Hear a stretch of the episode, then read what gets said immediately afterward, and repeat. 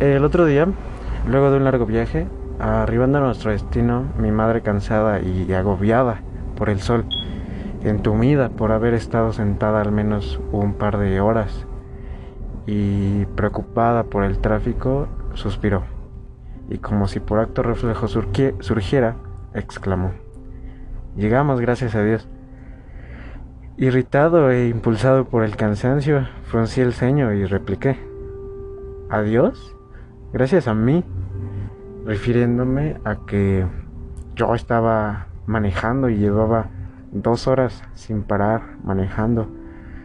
Ah, posteriormente, un sepulcral silencio inundó el automóvil dándome tiempo suficiente para soltar un chiste eh, de orígenes azarosos, continuando así nuestra llegada.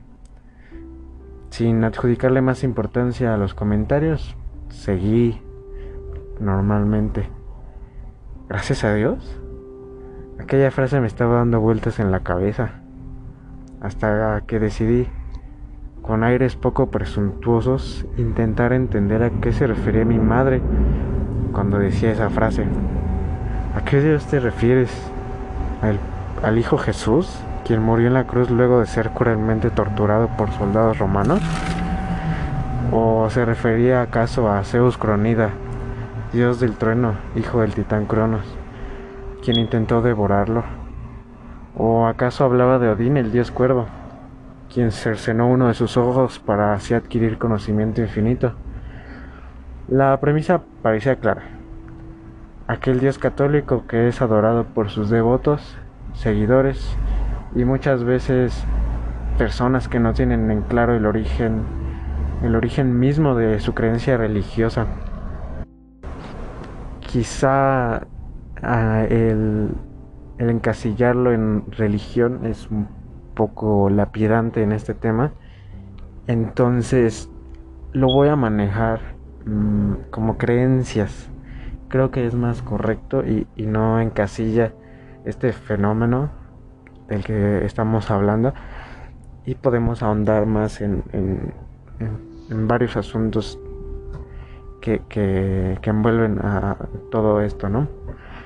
Eh, las creencias se extienden a través del tiempo y, del espacio, esto debido a la inmensa riqueza de, de creencias y valores, eh, habilidades que pues son originadas a través de la experiencia personal, ya que elementalmente son contenido no material eh, codificado que puede ser comunicado y, y aún así persistir cuando se muera o desaparezca el portador material.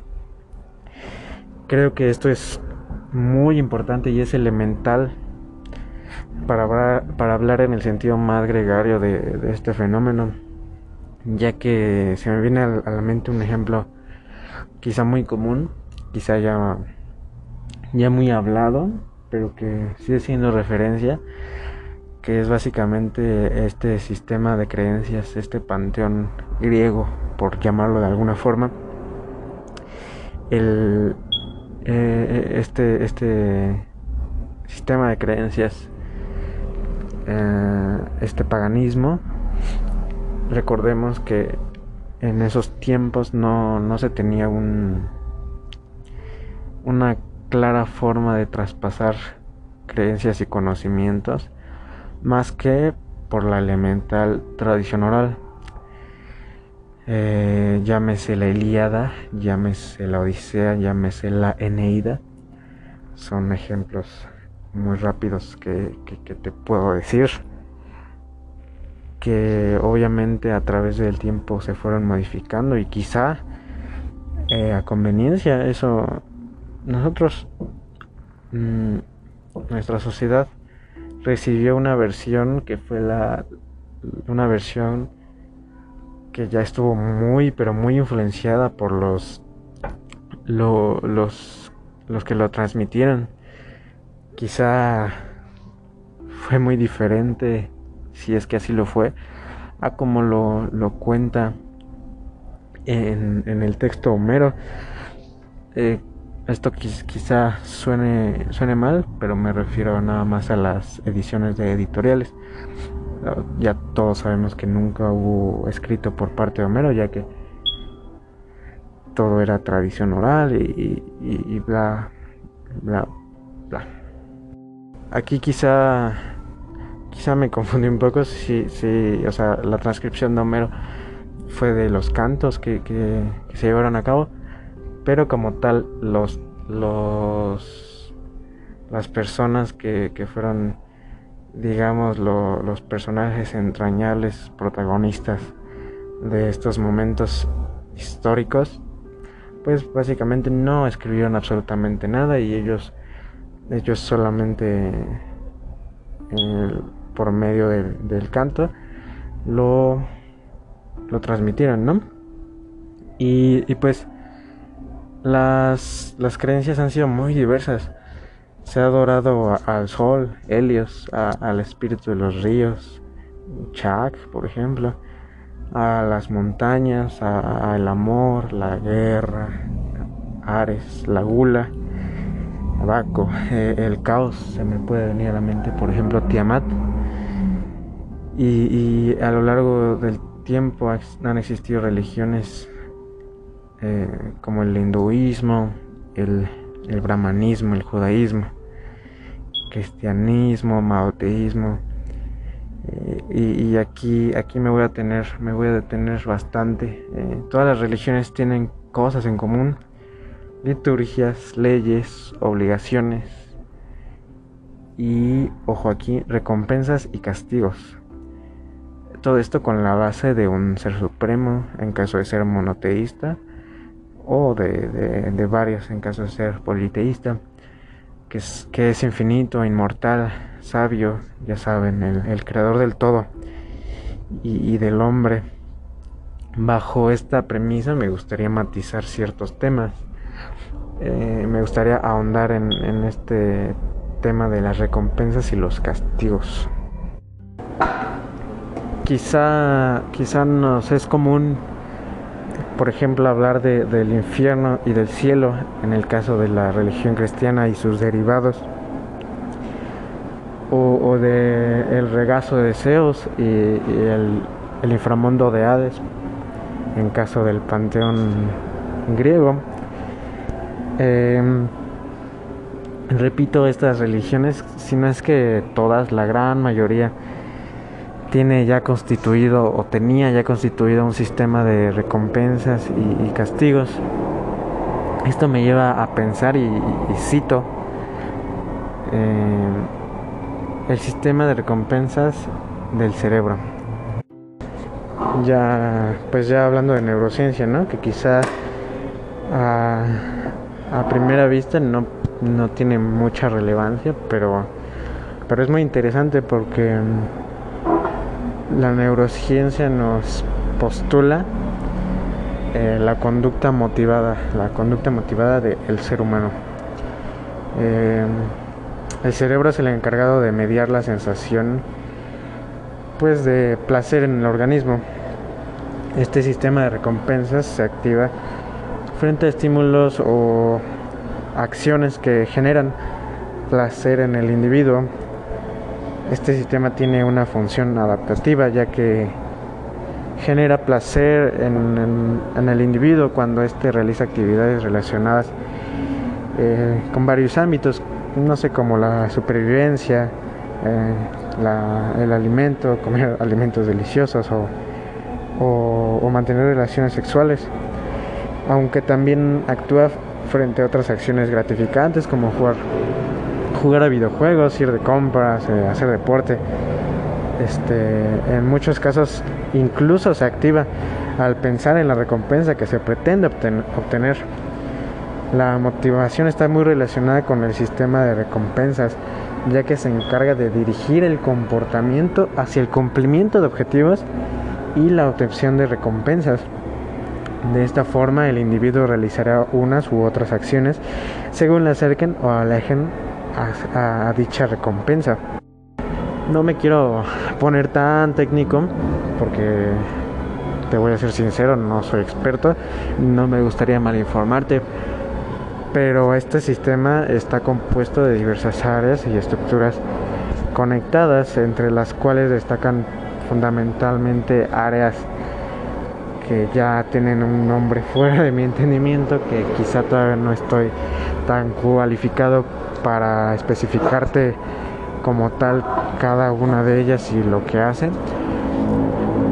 Pero bajo bajo este estos datos, porque son datos, son es algo real, es algo que pasa, no es no es una creencia como no, es una creencia, es es un, es un fenómeno que pasa en nuestro cerebro.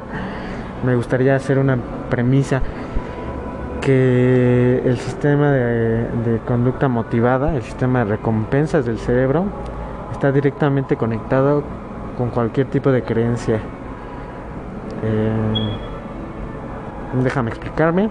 Creo que el ser humano en el, en el aspecto más gregario del, de su existencia siempre ha buscado este, este objetivo ya sea el mero hecho de sobrevivir en, en, la antigüedad, por ejemplo, o, actualmente en la época moderna, posmoderna, digamos, que es el, no sé, el hecho de tener una carrera, de trascender tu, vida. Y, y, siempre hacemos esta, esta distinción, hacemos esta dicotomía entre relación eh, más bien entre relacionando objetivos.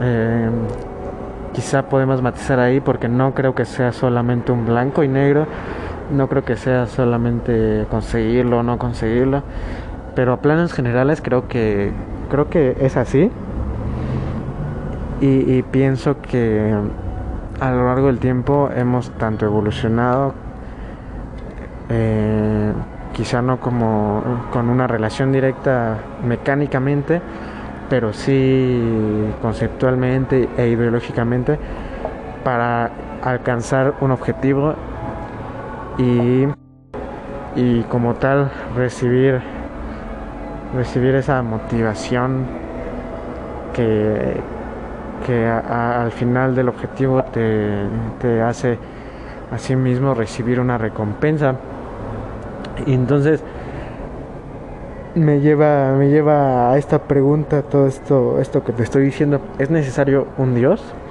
Mm, a, primeras, a buenas de primeras yo te diría que no. Pero déjame explicarte por qué no. Porque creo que así como el Dios actual del ser humano es el dinero y no se considera religión, sino que un bien económico, eh, podríamos desencasillar eh, el Dios, esta figura religiosa que adoramos, podemos desencasillarlo y meterlo más en un fenómeno que como tal influye en la vida física sin necesidad de ser un bien material. Ah, me explico un poco más. Creo que no es necesario que llames Dios a, al dinero como para que te guíe lo suficiente como para estar toda tu vida intentando conseguirlo. O, no creo que sea necesario que llames Dios a, la comida si, si, es lo que buscas y cada día que llegas a tu casa necesitas y quieres comer eh, cada quien pienso que tiene su Dios, a pesar de que le sigo llamando así, creo que ya me entendiste. Y creo que eh, el, hecho de religión y, el Dios es mera retórica y, puede, no depende de, cómo se, de cómo se nombra.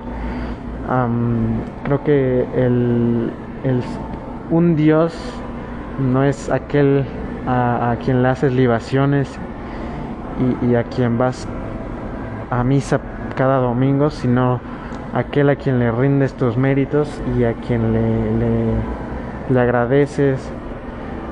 Podría sonar quizá muy ególatra, muy egocentrista, no sabría qué, cuál de los dos términos aplicar, pero quizá cuando, cuando una persona em, se, cree el centro de, sí mismo y, se cree capaz de influir al 100% en sí mismo, él es su propio Dios, ya que le está adjudicando esa importancia.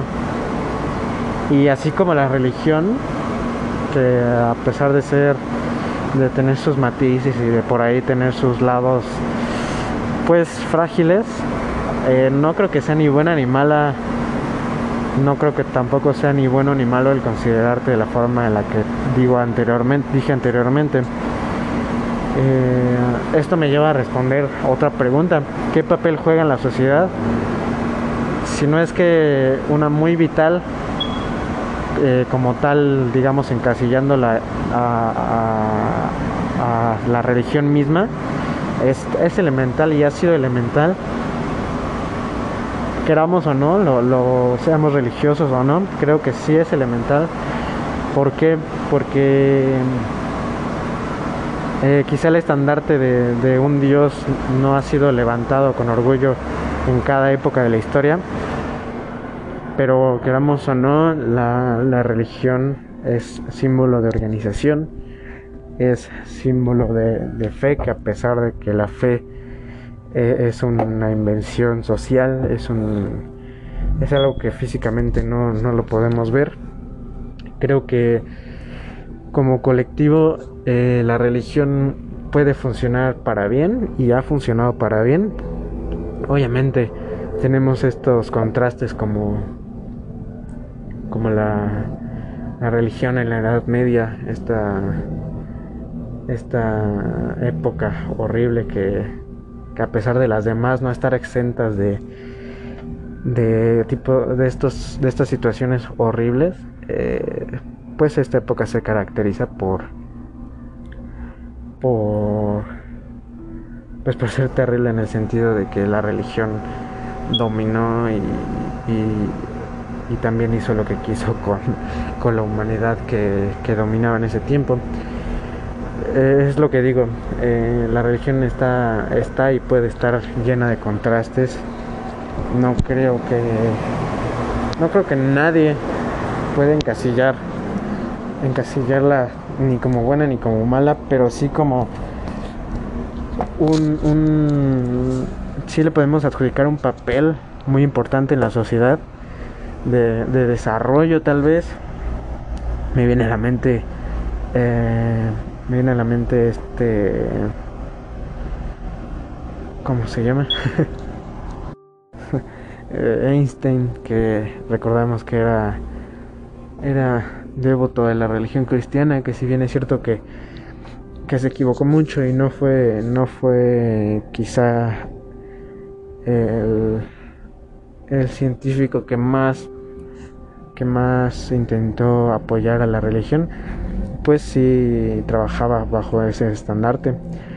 Y, y, en planos generales, yo sí pienso que el Dios está implícito en el ser humano, porque querramos o no, el, Dios sigue siendo una invención muy humana, sigue estando bajo los términos, eh, los términos que nosotros mismos inventamos y y quizás si de verdad existe algo allá afuera no, no tenemos ni idea ni de cómo entenderlo.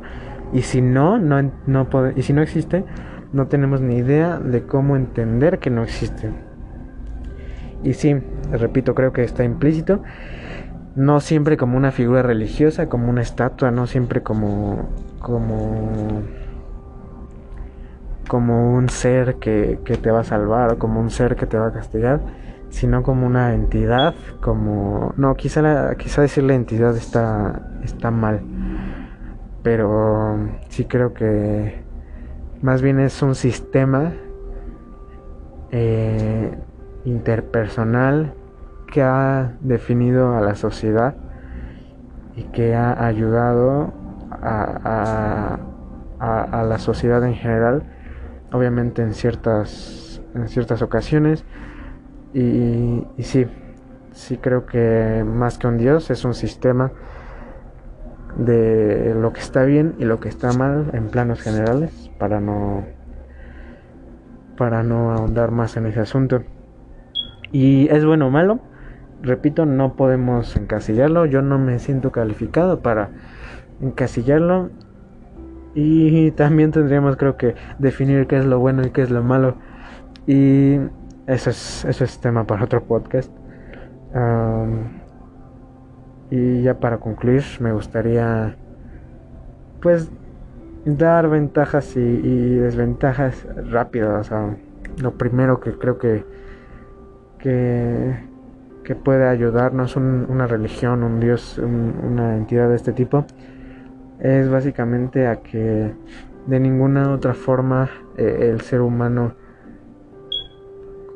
como tal puede mantener la fe, ya que para, para la religión la fe es símbolo de vida y el ser humano en el sentido más gregario de, del ser humano está, por decirlo de una manera, está programado para vivir. Y Dios es igual a vida, aún después de la vida, como dirían algunas religiones.